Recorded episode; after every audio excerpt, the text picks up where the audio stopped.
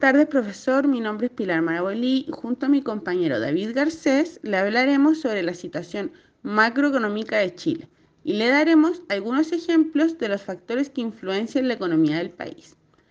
A continuación, le daremos tres argumentos sobre la situación macroeconómica actual en Chile. PIB. Para el primer trimestre del año 2021 ha crecido en un 3,2% respecto al trimestre del año anterior.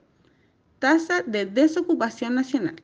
Tasa de desocupación nacional alcanzó un 10,4%, mientras que en el año 2020 fue de un 10,7%. Inflación. La inflación hasta abril del 2021 en Chile llegó a 3,3%, mientras que la del año corrido se ubica en 1,6%.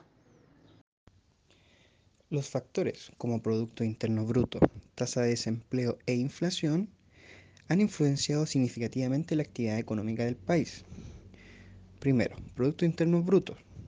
Esto quiere decir que ha aumentado el empleo en el país. Entre más empleo se genere, más capacidad de consumo tienen los hogares, porque traen el salario a sus casas y entonces pueden consumir más.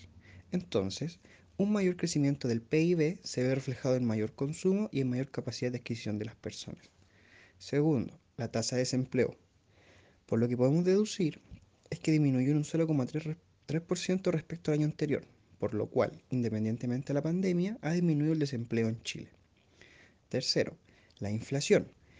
El Instituto Nacional de Estadísticas, o INE, informó que el IPC de Chile aumentó en un 0,4% en abril del año 2021 en comparación con marzo del mismo año. Según el INE, el incremento de la inflación en el cuarto mes del año se dio por la subida de los precios de los alimentos. Esto lo pudimos ver reflejado por los bonos y el retiro de los 10% que ha dado el Estado. Como conclusión, para el año 2021 podemos ver un aumento a favor de los productos internos brutos del país, una disminución, aunque no muy significativa, en la tasa de desempleo y un aumento considerable en la inflación de los precios de los productos de este año 2021.